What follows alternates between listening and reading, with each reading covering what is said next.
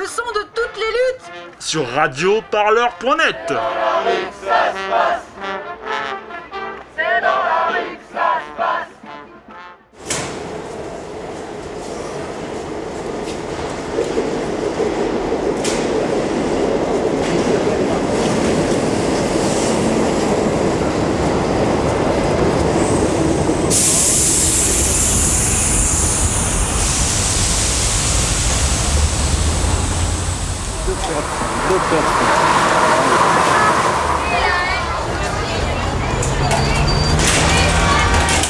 Les SDF sont sales, les SDF sont violents, les SDF sont feignants, les SDF ceci, cela, ouais.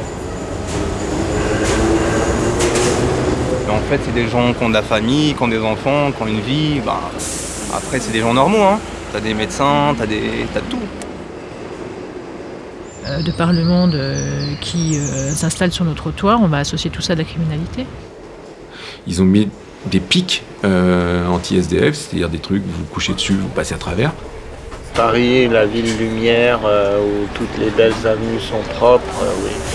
On résout pas le problème, on ne fait que le déplacer ailleurs. Dans les parcs, les stations de métro, devant les entrées d'immeubles, ils échappent à notre regard et pourtant on en recense déjà 216, rien que dans la ville de Paris. Le mobilier antisocial et surtout anti-SDF exerce une violence presque invisible dans l'espace public. Et si ces pots de fleurs, ces picots, ces accoudoirs fixés sur les bancs étaient conçus pour empêcher l'installation? En mars 2017, un banc dessiné par Haussmann est retiré rue de Pajol lieu où les collectifs de citoyens du 18e arrondissement s'organisent pour distribuer des repas aux migrants à la rue. Dans nos villes, nos rues, les exilés, les jeunes, les SDF, ce sont les plus précaires qui sont les plus touchés par ces politiques d'aménagement. Ne pas s'installer pour ne pas se rencontrer, être en transit continuel. Et surtout, ne pas se parler. Alors nous, justement, on a voulu en parler. D'abord avec ces invisibles pour qui la rue est un toit, dont Christian Page, le SDF le plus médiatisé de France via son compte Twitter, Sophie Rouet-Lambert, sociologue à l'Institut catholique de Paris, spécialiste des phénomènes de marginalisation et du quotidien de vie à la rue, et enfin Yves Collin, à l'origine de la campagne Soyons humains de la Fondation Abbé Pierre, qui vise à ouvrir l'œil du public sur ce mobilier antisocial. Rencontre avec une ville, ses bancs, ses marginaux. Moi, si vous me trouvez une personne à la rue aujourd'hui, qui le soit par choix, je serais content de la rencontrer. Ce que ça veut dire, la rue, euh, d'abord, un chiffre. On meurt à la rue à 49 ans en moyenne, contre 82 ans en moyenne quand on est euh, logé normalement.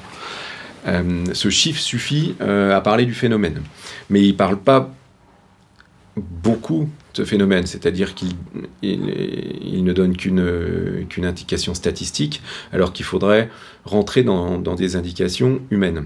Euh, à la rue, on devient fou. Très vite. En quelques semaines ou en quelques mois. Quand je dis on devient fou, on devient fou. Pathologiquement, on devient fou.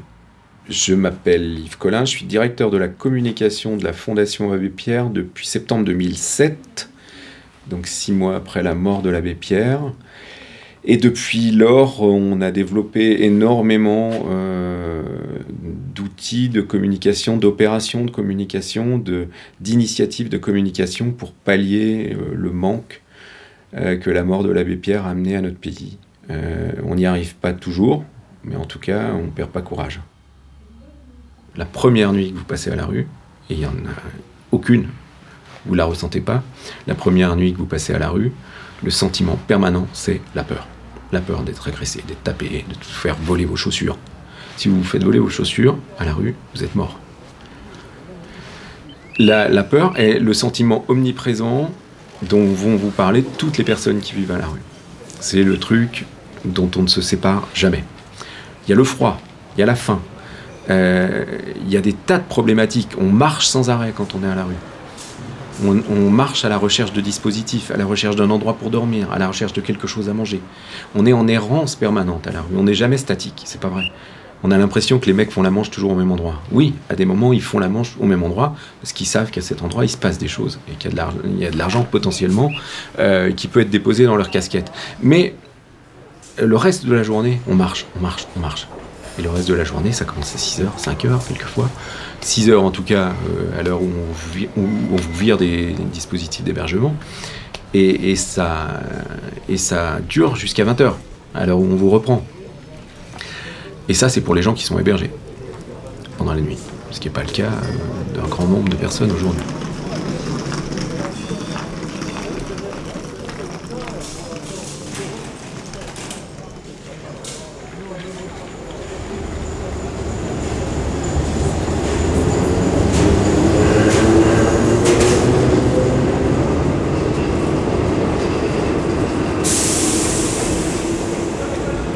M'appelle Christian, j'ai 45 ans et je suis SDF depuis avril 2015.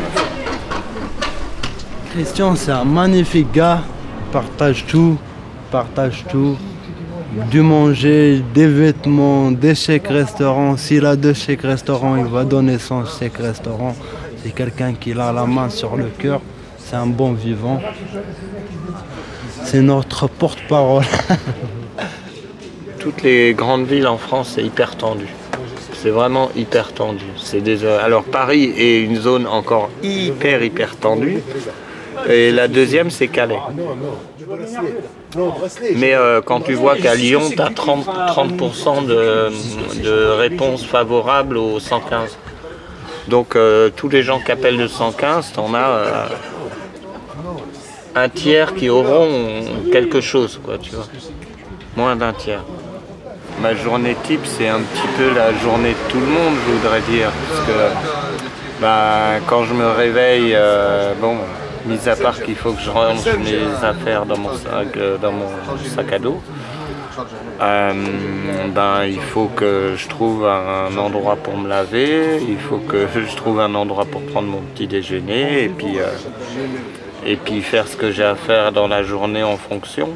Puis à midi, il faudra que je trouve où manger, euh, le soir, euh, où manger, puis où dormir, bon ben ce sera la quoi.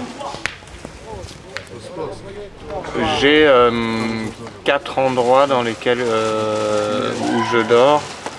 Et c'est surtout une question de conditions météo en fait.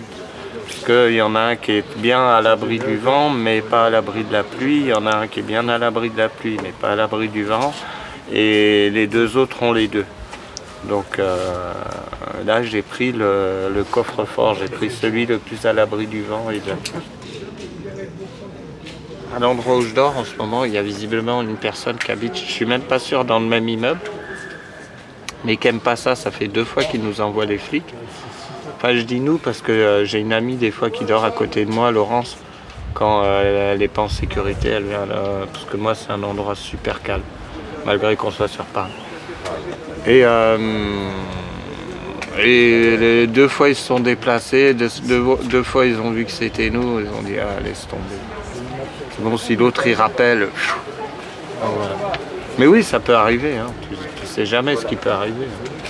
T'as une milice de locataires qui descendent avec des fourches ou. Ouais, là j'ai peut-être un peu loin, mais euh. Non, tu. Ah, c'est. euh, c'est bien le problème de la rue, c'est que tu sais pas ce que tu vas faire dans une heure. Ce qui est triste, Christian, personne ne me chante en âme. Je me sens seul. Oh, bah, bah. C'est bien parfois la solitude. hein. Et je ne m'appelle pas Jean-Jacques Rousseau. Moi, je dors dans une station différente tous les, tous les soirs. C'est bien. Moi, j'ai toujours pas trouvé mon bonheur. hein. S'il y a des coins de couloir, ils sont pas trop bruyants, a pas trop froid. Et euh, je m'appelle Axel. Et euh, je, donne, je donne tout à tout le monde et en échange, j'ai- rien. Ça fait six ans que, je suis, que je suis nomade, mais, euh, mais la franchise, c'est que les gens ne savent plus aider, ils ne savent plus rendre. Moi, moi, ce que je vois, c'est que les, les gens, ils n'ont pas du tout envie de voir ce qui se passe de bien. Et donc, on voit uniquement ce qui se passe de mal. Et ce qui se passe de mal n'a plus lieu. Du coup, on a tout barricadé. Du style, tous les lieux où on pouvait dormir à l'abri ont tous été fermés. Et les parcs sont fermés la nuit, etc. Pour pas qu'il y ait des SDF. Mais SDF, euh, depuis la nuit des temps, ça crée l'ambiance le soir, la nuit.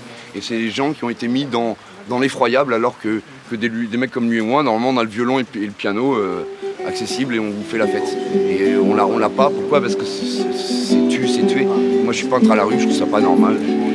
C'est-à-dire qu'on on détruit les gens euh, malheureux par capacité de dire bon bah ils ont perdu. Après ils donnent la petite pièce, mais la petite pièce ça achète un peu d'herbe euh, quand on est heureux quoi.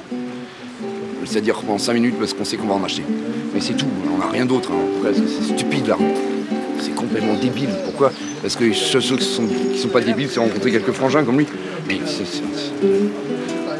10, 10 en un mois des, gens qui, qui ont un peu de valeur. Pourquoi Parce que les gens ils évitent d'en avoir de la valeur vu que c'est, quand ils sont payés dans leur boulot qu'ils ont une valeur. Ils n'ont pas de valeur euh, dans la rue. C'est pas là qu'ils, qu'ils donnent valeur. Parce que c'est avec leur mari qu'ils donnent valeur ou avec leur femme.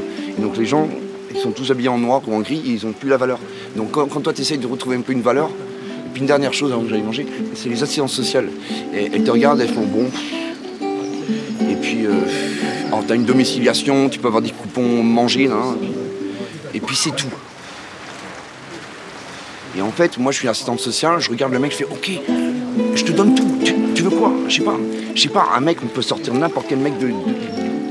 toi, t'as besoin de deux mois dans un appartement avec, avec un petit machin dans l'IB.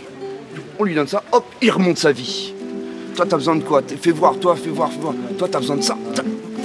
C'est-à-dire qu'en regardant bien la personne, moi je le vois dans l'instant, il y a des gens, t'as besoin d'un mois, ben, instant seul pendant un mois, jusqu'à ce que je sache ce qu'il te faut et je te donne tout, et hop, tu remontes. C'est possible. C'est po- c'est possible, c'est possible, je suis sûr de moi. Tu veux quoi Tu veux quoi Je te donne, tu le fais, fais voir, c'est bien. Hop. Et puis après ça roule. Si ça roule pas, on travaille énormément l'amour pur et on redonne 2000 euros. C'est comme ça qu'on sort les mecs de la merde. Merci, j'ai mangé. Le mobilier urbain est un moyen euh, parmi d'autres, euh, très très pragmatique, hein, euh, eh bien de rendre inaccessible à la ville, à l'espace public, au centre-ville, euh, des populations considérées comme indésirables. Je suis Madame Roy Lambert, je suis euh, enseignant-chercheur à la faculté de sciences sociales et économiques à l'Institut catholique de Paris. Je travaille depuis plus de 20 ans maintenant sur euh, les modes de vie marginaux, sur les quotidiens de vie à la rue, sur la compréhension euh, de ce qui conduit les personnes à vivre à la rue, notamment dans les sociétés plutôt organisées où nous avons un système de protection et des dispositifs sociaux qui devraient norma- normalement empêcher ce type de situation. Donc sur le quotidien de vie à la rue et également sur les modalités de sortie de, de situation de rue. Donc je travaille de plus en plus euh, directement aussi auprès des acteurs et des institutions qui jalonnent les parcours des différentes euh, qui jalonnent les parcours des personnes. On a commencé à avoir changé le mobilier urbain dans les rues des grandes villes à partir de la décennie euh, fin 90, euh, ouais, 90 si j'arrive à peu près à dater les choses, avec justement euh, cette euh, énorme mise en visibilité et cette énorme visibilité réelle des ce phénomène dit SDF dans les rues dans les, des villes, c'est au milieu 90. Une des manières de lutter contre cette grosse présence visible de SDF, eh ben, on enlève les endroits où ils s'installent. Euh, bon, bah, ils sont toujours là, hein, mais euh, les endroits, eux, sont devenus un peu moins confortables.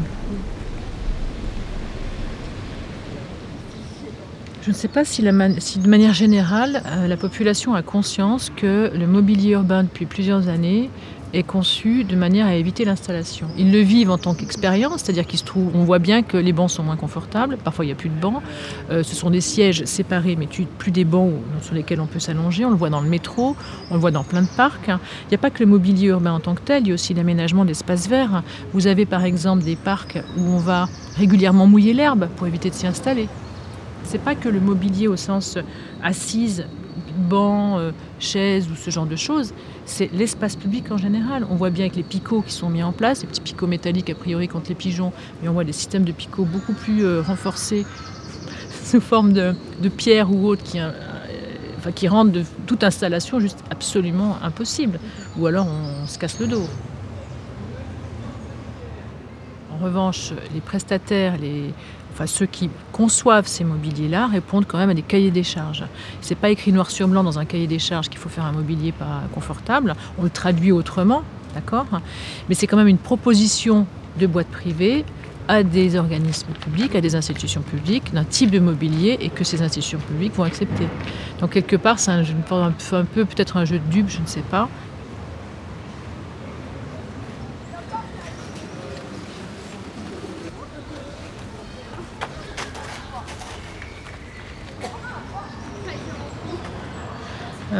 Euh, qu'est-ce que cela dit des politiques euh, d'aménagement ou des politiques euh, plus largement Peut-être une, réelle difficulté à appréhender ce problème-là, d'une mise en visibilité d'une pauvreté extrême.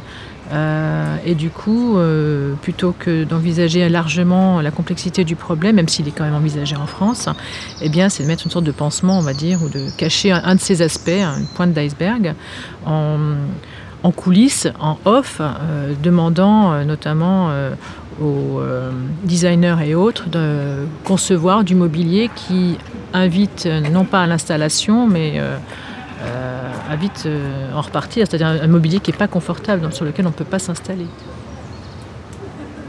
Bah, c'est clair que quand on a dans les différents espaces publics des mobiliers qui sont moins, qui invitent moins, moins à l'installation, euh, au confort, on peut s'asseoir comme là sur un banc pendant un certain temps, c'est clair qu'on va davantage passer. Ou alors on va trouver d'autres lieux. Euh, c'est clair qu'on est de plus en plus sur une privatisation des lieux, sur une privatisation des espaces dans lesquels on peut se rencontrer. Euh, par exemple, les terrasses de café, c'est une forme de privatisation de l'espace public. C'est très convivial, mais tout le monde ne peut pas s'installer sur une terrasse de café. Euh, vous avez plein de lieux comme ça qui se privatisent de plus en plus. On en a un exemple par exemple ici, on a un magnifique espace, on ne peut plus aller dans l'herbe, il y a une privatisation avec le grillage par exemple. Donc de plus en plus d'espaces publics sont accessibles visuellement, donc ça fait partie de l'espace vert, etc., mais sont impraticables.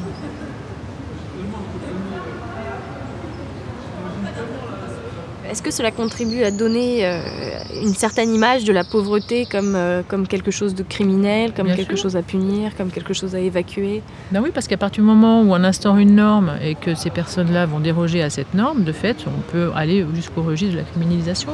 En tout cas, symboliquement, euh, oui, on va beaucoup associer les personnes qui vivent dans la marge, que ce soit des jeunes, des SDF ou autres, et de plus en plus maintenant avec l'arrivée des différentes populations de par le monde qui s'installe sur nos trottoirs, on va associer tout ça à la criminalité potentielle. Non, mais euh, bon, euh, il y a toujours le voisin malveillant qui va appeler la police en disant qu'il y a le bordel alors qu'il n'y a pas le bordel. Il y a toujours.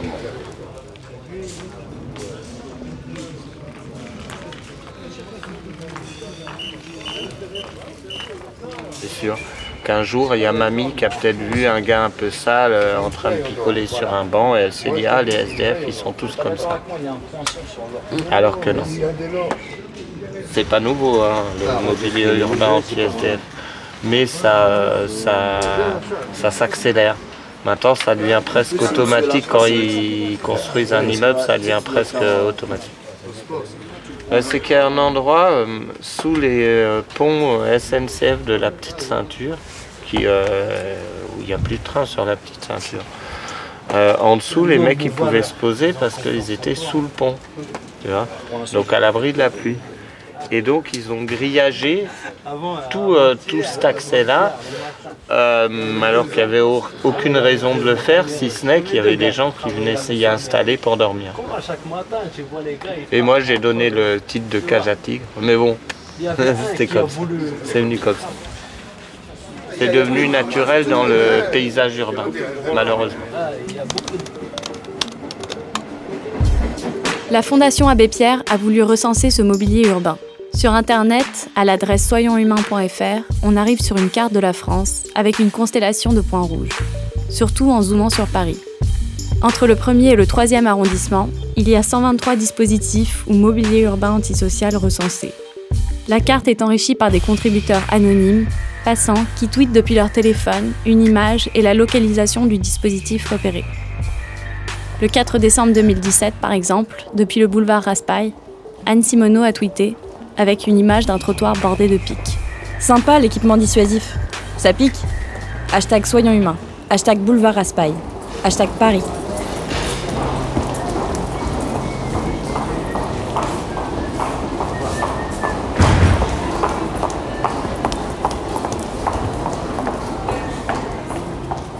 l'idée, elle était simple, c'était on va euh, aller repérer des mobiliers anti-SDF particulièrement choquants et donc particulièrement significatifs visuellement et les montrer à la presse. Voilà, ça c'est euh, le levier. On l'a fait, on est très mal tombé. Euh, le matin où on a organisé cette, opération suivait la nuit pendant laquelle Johnny Hallyday est mort. sachant que l'opération se destinait à la presse, c'était très compliqué. Ça partait vraiment sur de mauvaises bases. L'objectif était bien évidemment de dénoncer euh, le mobilier urbain anti-SDF, euh, chose euh, qu'on a déjà faite par le passé, mais surtout de prendre de la hauteur par rapport à un phénomène de ce type-là et de donner à voir ce que la société montre d'elle-même à travers ce type de mobilier. C'est-à-dire qu'on va repousser les plus pauvres de secteurs privilégiés vers des secteurs qu'ils sont moins. C'est-à-dire qu'on va en quelque sorte, et avec de gros guillemets, nettoyer la ville pour ne pas voir cette misère qu'on n'a pas envie de voir et qu'on a certainement derrière pas envie de traiter. Euh, voilà, c'est plus simple d'invisibiliser un problème plutôt que de l'affronter. Alors l'exemple euh, sur lequel on a vraiment voulu s'appuyer et l'endroit où on a euh, convoqué la presse, c'est le Crédit Lyonnais, boulevard Sébastopol. Enfin, à l'époque, on pensait que c'était le Crédit Lyonnais, boulevard Sébastopol. On s'est rendu compte après coup que c'était le Crédit Lyonnais partout. Donc, euh, eux ont une opération euh, coordonnée remarquable. Ils ont mis des pics euh, anti-SDF, c'est-à-dire des trucs, vous vous couchez dessus, vous passez à travers, un peu partout, devant toutes leurs agences, en tout cas à Paris c'est le cas. Donc on a vraiment bien fait euh, de choisir cette banque-là. On ne voulait pas la, viser particulièrement, mais quand même, c'est elle qui a commencé. Euh, et, l'objectif, c'était que ce soit immédiatement compris visuellement. Et il se trouve que c'était sans doute un bon choix, puisque le message a été compris, a été compris par tous. En tout cas, euh, boulevard Sébastopol, on a toujours l'installation. Et le Crédit Lyonnais n'a fait aucun commentaire on ne peut pas dire que ça ait bougé euh, grand-chose euh, sur les initiateurs de ce type de mobilier. Sinon, les pouvoirs publics, qui sont toujours plus sensibles que bien d'autres, euh, quand le scandale commence à être versé dans l'espace public. En revanche, au-delà du, du, problème à proprement parler de ces mobiliers-là, ce qui s'est passé, c'est qu'on a créé le débat public. On a Hidalgo qui a réagi très vite quand Christian Page a signalé un mobilier anti-SDF euh, et qu'il l'a mis sur la carte. Ouais, le jour de Noël, j'ai pris euh, cette photo et je l'ai balancée sur Twitter. Et euh, le lendemain, la mairie de Paris l'avait fait enlever. Je m'y attendais pas, mais ça a tremblé à la mairie de Paris. Là, il y a eu une réaction immédiate de la mairie qui en a fait une affaire d'image et qui a fait retirer ce, ce mobilier de manière à prouver que, vous voyez, nous, on intervient. Nous, on ne peut pas se mobiliser contre les mobiliers euh, urbains anti-SDF en disant faut pas que ça existe. C'est vrai que c'est dangereux de coucher sous un porche à l'entrée d'un garage, pour tout le monde, et que ça peut être problématique.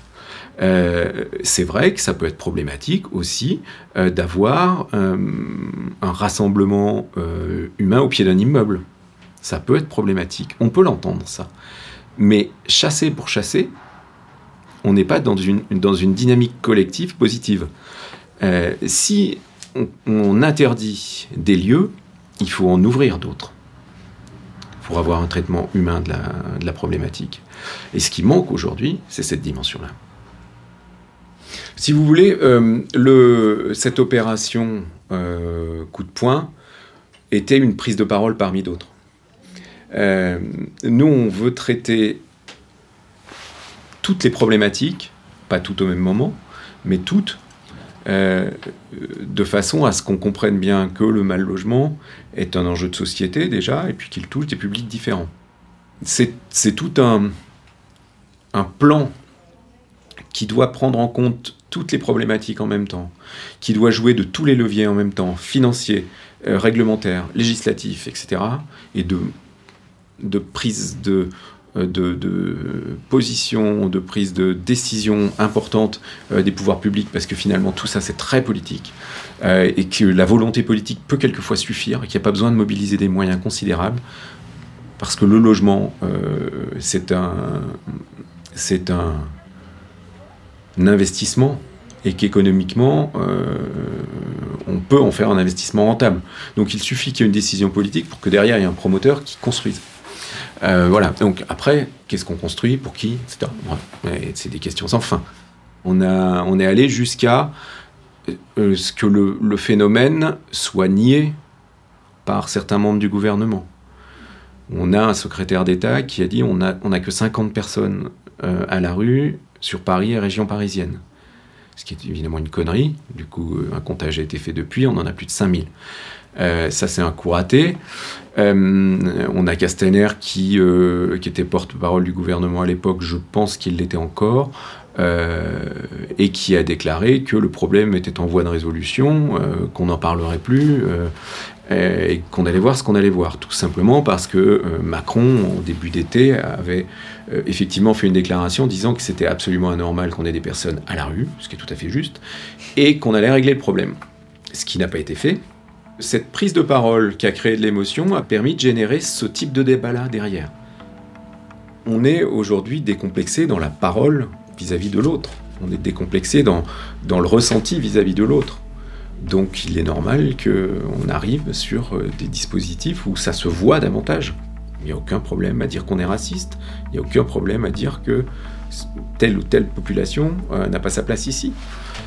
Et, euh, et la, la, formal- la formalisation concrète euh, de ces paroles-là, ce sont ces dispositifs-là. Emmanuel Macron, président de la République, jeudi 27 juillet 2017. Je ne veux plus, d'ici la fin de l'année, avoir des femmes et des hommes dans les rues. Julien de Normandie, secrétaire d'État au ministère de la Cohésion des Territoires, le 30 janvier 2018. Et ce qu'il faut savoir, c'est que même dans les cas de, de grand froid, euh, des, certains SDF ne souhaitent pas être mis à l'abri, souhaitent rester seuls dans la rue. C'est leur choix.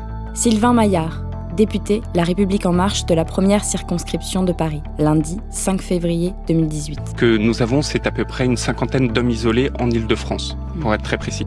Christophe Castaner, ex-secrétaire d'État chargé des relations avec le Parlement, 29 décembre 2017.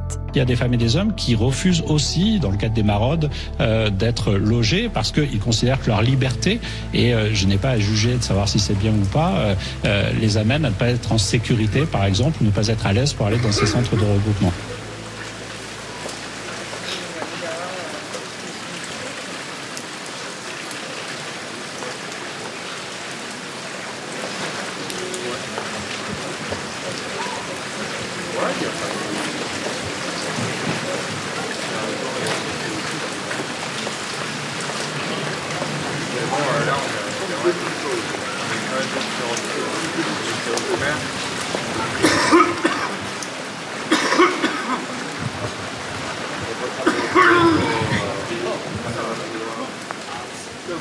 Entre 118 000 et 120 000 places d'hébergement.